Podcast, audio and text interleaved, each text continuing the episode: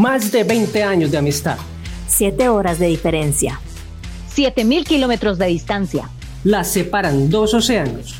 Un podcast creado por tres cerebros para millones de bochincheros y chismosos en todo el mundo. Carolina Taylor. Carolina Esquivel. Dos chismosas de la plana mayor, políticamente incorrectas y sin pelos en la lengua.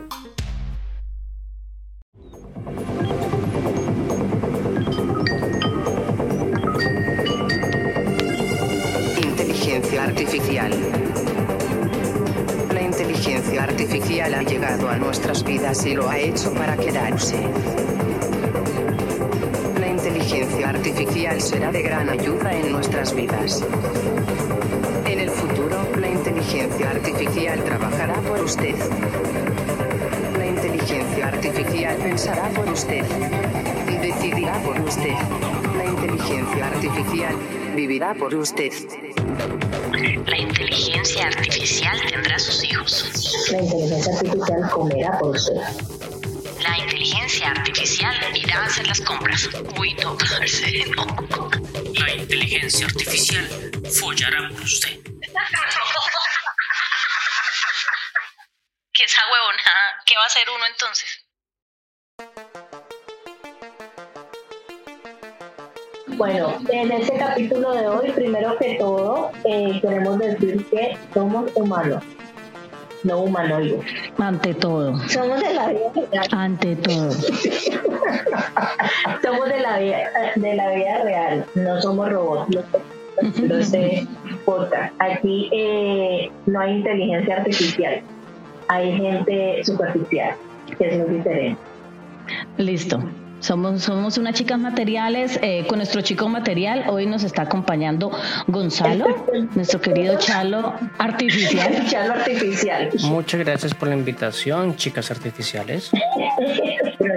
Usted no diga nada, que a usted yo no sé por qué le encanta tanto la inteligencia artificial, por qué la defiende tanto. Vamos a tener que Bueno, hablar de eso. primero que todo, ¿qué es la inteligencia artificial para que toda nuestra teleaudiencia sepa qué es? Aunque muchos ya lo, Sí, es que todo el lo mundo. Está hablando y entonces, bueno, es el tema pues de moda, pero en sí en sí, ¿qué es? Es, es la rama de la computación que busca simular la inteligencia humana, pero en una máquina. Los sistemas de inteligencia artificial funcionan con algoritmos y al usar técnicas de aprendizaje profundo y aprendizaje también automático empiezan a demostrar conductas inteligentes. Eh, se implementa la, la inteligencia artificial para tareas repeti- repetitivas y rutinarias y para optimizar procesos, digamos, pues no solamente de producción, sino que sean también cosas automáticas donde no haya intervención humana. Se supone que es para hacer la vida del humano mucho mejor, para liberar a las personas de las tareas rutinarias y que utilicemos nuestro tiempo en hacer cosas más creativas. Esa es la utopía. Inteligencia artificial ha llegado a nuestras vidas y lo ha hecho para quedarse. Eso es verdad. A mí me parece que esa herramienta es para eso. O sea, la inteligencia ha estado evolucionando es para, para mejorarle la vida a las personas. Ujú, ujú. Está creada con esa, con esa finalidad. Bueno, pero ustedes creen, bueno, ¿qué piensa cada uno de, que si la inteligencia artificial va a acabar con la humanidad? Bueno, Pues es que, mira, yo soy una persona en esta tierna edad, criada bajo muchísimos miedos que provienen desde Terminator y todas las películas que nos dijeron que nos iban a invadir las máquinas, los robots y todo el cuento. Entonces, yo tengo muchas telarañas en la cabeza, entonces yo soy de la edad media. Esa es mi Sí, postura. pero o sea que sí crees, pero la edad media es que no necesitas la inteligencia artificial o que nos va a desplazar totalmente la inteligencia. No, es que yo no, yo no estoy hablando de la necesidad. Si toca usarla, toca usarla. Que me guste. Es, es la cosa. A mí sí me, a mí me preocupa la cómo van a ser los sistemas de producción en el futuro debido a la inteligencia artificial. Pero si toca usarlas, pues toca usarlas, mi amor, porque aquí estamos hablando con un smartphone. Es que a mí me preocupan tanto los sistemas de producción. Eh, o sea, yo lo que digo es sistemas de, de producción eh, entre más sean eficientes y beneficien al ser humano, pues para mí es muy bueno. Pero que desplace totalmente las personas es mi pregunta. O sea, llegar a pasar eso. Es que una cosa es la automatización de procesos en el trabajo y otra cosa es que, que, una máquina piense por uno. Bueno, según investigaciones realizadas muy profundas, eh, eh, según un podcast escuché y me robé toda la información de ese podcast, eh, pues las personas que estaban ahí son expertas en inteligencia artificial y decían que la inteligencia artificial es alimentada por lo que uno le dice. No quiere decir que sea verídico. O sea, si yo la alimento de mentiras, pues ella va a decir mentiras. Eh, y que finalmente la inteligencia artificial no razona y no tiene sentimientos como el ser humano, que esa es la gran diferencia. Entonces, si yo le digo a la inteligencia artificial 2 más 2 son 5, ella se alimenta de eso y después una persona le dice, no, eso está mal. 2 más 2 son 4, entonces dice, ah, no, me equivoqué, 2 más 2 son 4. Pero lo que pasa es que hay, yo creo, es que no solamente es lo que piense la persona, sino que ya le han metido información antes, por ejemplo, de lo que puede ser álgebra, todas las cosas de los conocimientos en general. Y a partir de esos conocimientos en general ya viene un pensamiento que venga a ser como de opiniones y ahí es donde puede venir el, lo que dice Caro, puede estar completamente equivocado porque si le han alimentado de personas erróneas, que se Pasa más o menos lo mismo con Wikipedia, con la información que hay allí, que todo el mundo le puede meter y sacar información a su voluntad y tiene un porcentaje de error que es bastante aceptable, saludable. Lo mismo pasa con, con la inteligencia artificial, que en ese momento está aprendiendo y desaprendiendo de todos nosotros.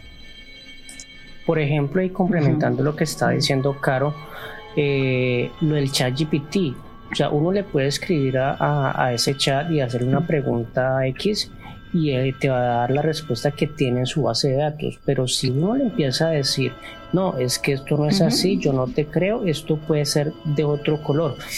Y él te va a decir, no, es que es así. Y uno le sigue confrontando, dando como esa confrontación o como que no, yo como ser humano tengo la razón y tú no. Va a llegar un punto en donde la máquina te va a decir, listo, vale. De pronto yo estoy equivocado y mi base de datos está mal y tú tienes razón. Y te cambia la respuesta y te da otra opinión distinta. Tenaz, porque lo, que decíamos, si por ejemplo eh, van a alimentar una, uno de estos bueno, una de estas bases de datos con leyes y son leyes que no existen o son leyes que están hechas por un, no sé, por un país que tenga un dictador y estén tan bien estructuradas que se entendiera que como que eso es la ley por completo, ahí vienen también muchos peligros. vi un video en TikTok de un abogado precisamente que le dijo a la inteligencia que resolviera algo y ella lo resolvió. Y él le dice, no, pero es que a mí me parece que mi interpretación es esta y esta y esta. Y empieza a confundir inteligencia artificial de una forma que ella le termina. Yo también escuché acerca de una inteligencia artificial que está que estaba confrontando, pero es la respuesta que les daba era más agresiva, como que no, es que yo tengo razón, tú estás equivocado, tú no sabes nada, o sea, una inteligencia súper agresiva, súper ahí volcada, sobre, como, muy ensimismada. Es ir al diablo, prácticamente era el diablo, era el, el, el putas. La inteligencia artificial será de gran ayuda en nuestras vidas.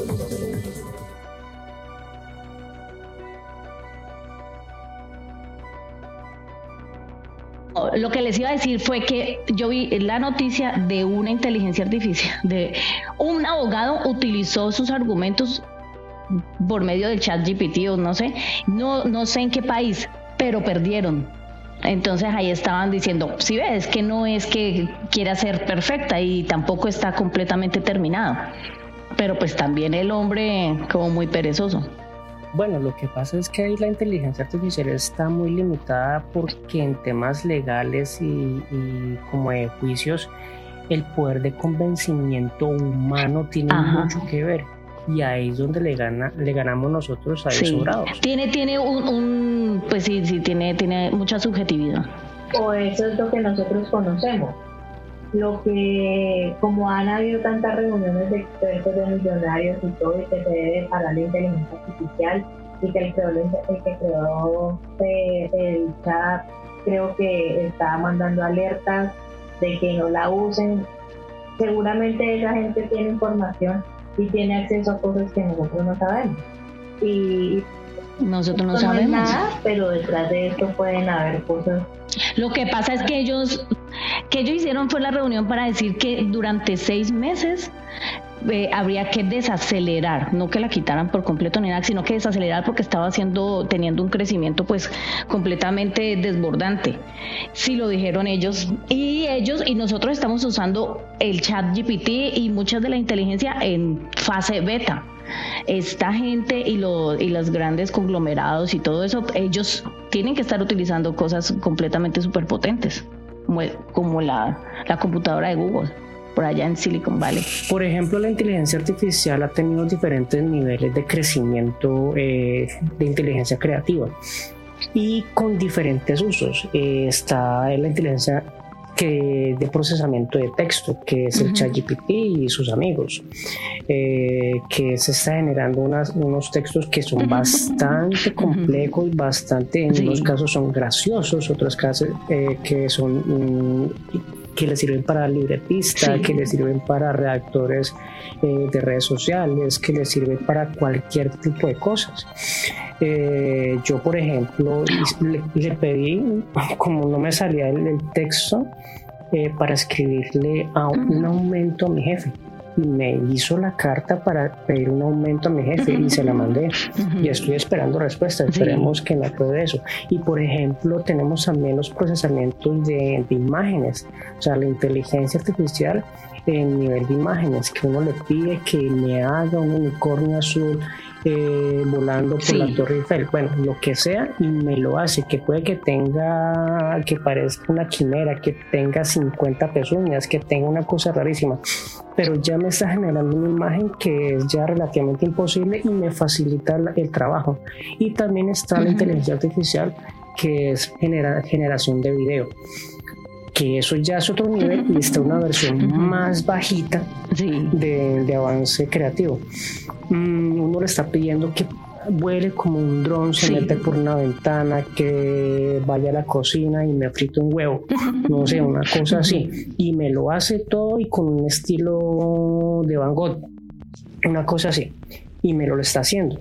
Pero entonces este bebé que tiene tres años apenas, realmente tiene, tiene como unos tres años porque es desde pandemia que se ha estado, eh, ha estado a la mano del público. Ya desde antes está la automatización y ese tipo de procesos eh, de inteligencia creativa, pero la que uno realmente conoce como, como así, ese cauchito que uno le entiende de la inteligencia artificial, sí. salió desde pandemia, se generó desde pandemia y tiene, es un bebé de tres años que está aprendiendo a caminar todavía. La inteligencia artificial pensará por usted.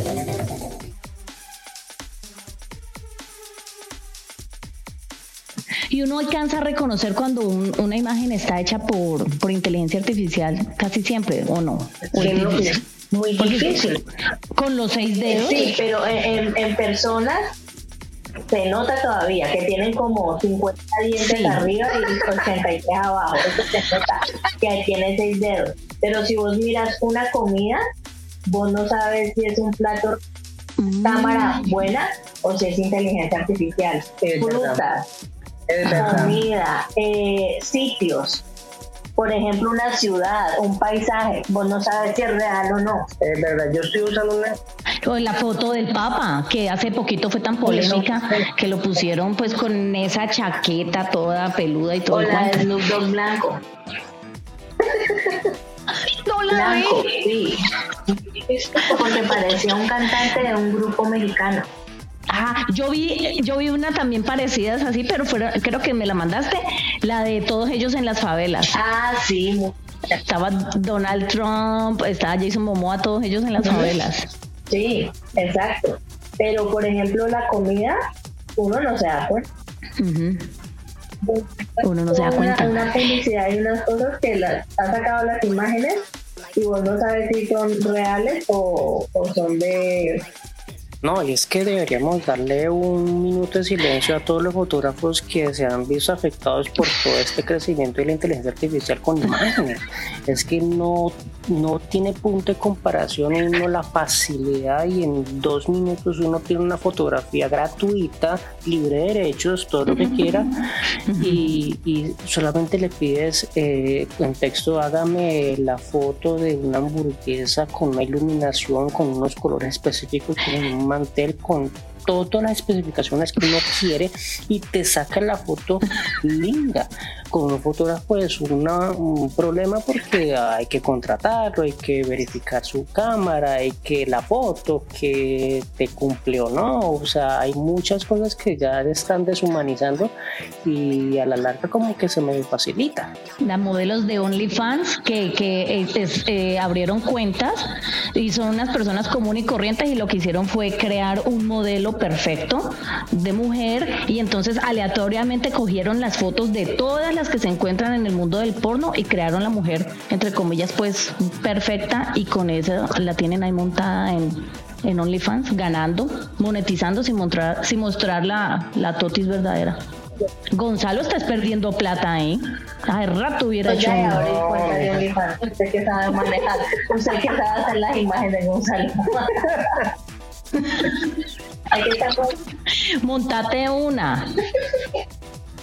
Yo tengo una aplicación que se llama Midjourney y la utilizo para generación de Sí. imágenes. Eh, antes de ponerme a hacer un boceto, a rayar o de pronto inventarme cualquier cosa, yo ya le estoy metiendo información a, a esa aplicación para que me dé varias opciones y yo a partir de ahí yo genero algo eh, ya propio.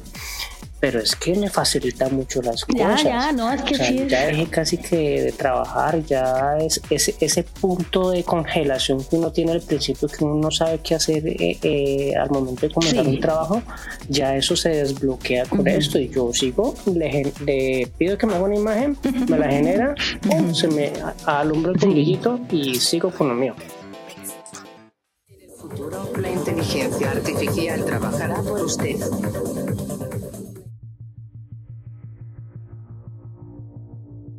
Claro, pero no, pero eso es una visión. Claro, porque te, te tienes que montar en la ola o te quedas atrás. Es que uno se tiene que estar actualizando al mismo ritmo que la tecnología. Si uno se deja actualizar, pues se está quedando atrás y ahí es cuando uno se le mueve el piso, la silla del puesto de trabajo. Por ejemplo, Por ejemplo, ¿qué puede hacer el fotógrafo ahí? jubilarse. No, no, en serio. Sí, no, ahí al fotógrafo le tocó jubilarse ya. Y le tocó ya ese el cubrimiento de fotos del cumpleaños, de la boda, del matrimonio. Ah, o sea, él sí puede ir a las bodas y todo eso, porque la inteligencia artificial no te va a cubrir un evento, no te va a cubrir la boda o el grado. No, Claro, claro, mandan un dron y ese dron ahí uno está bailando y ese dron toma fotos, chao pescado. Y los cantantes, los cantantes, porque es que antes, bueno, se apreciaba el rango vocal de la persona, bueno, después dijeron, no, es que tenía que ser muy bonito y muy buena pinta, listo, por pinta va- se va desplazando, pero si se crea por completo alguien que sea bien pintoso y le arreglan ahí la voz, o traen las voces de Michael Jackson, de cantantes que fueron famosos hace rato muertos y con un, pequeño trozo de- de su, de su voz empiezan a crear otras canciones. Es que hoy en día cualquier Mindundi puede hacer cualquier canción. Ay, la españoleta. cualquier- Joder, joder. Es que muerto de hambre. Déjame en paz, déjame en paz, déjame ser feliz, hablar como yo quiera. Jolines. La inteligencia artificial pensará por usted. Decidirá por usted. La inteligencia artificial vivirá por usted.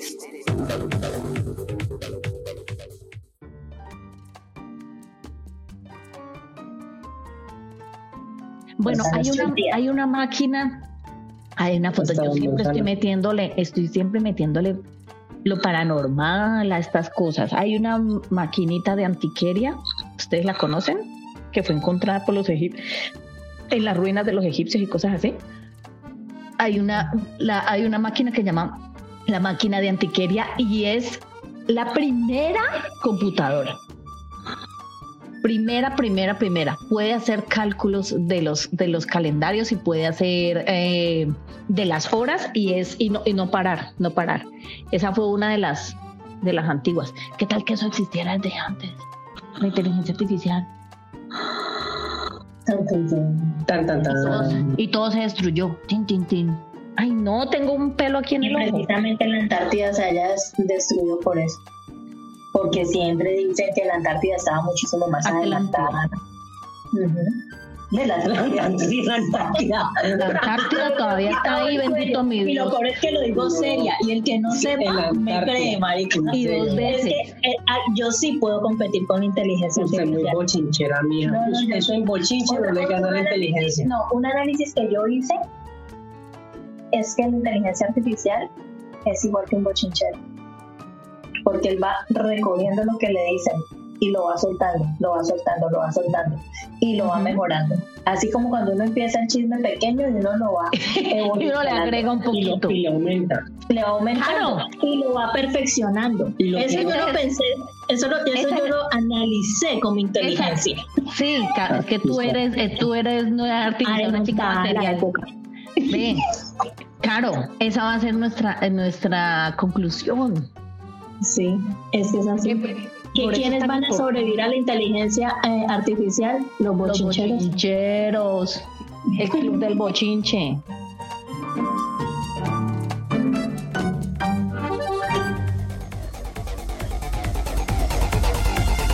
Inteligencia artificial.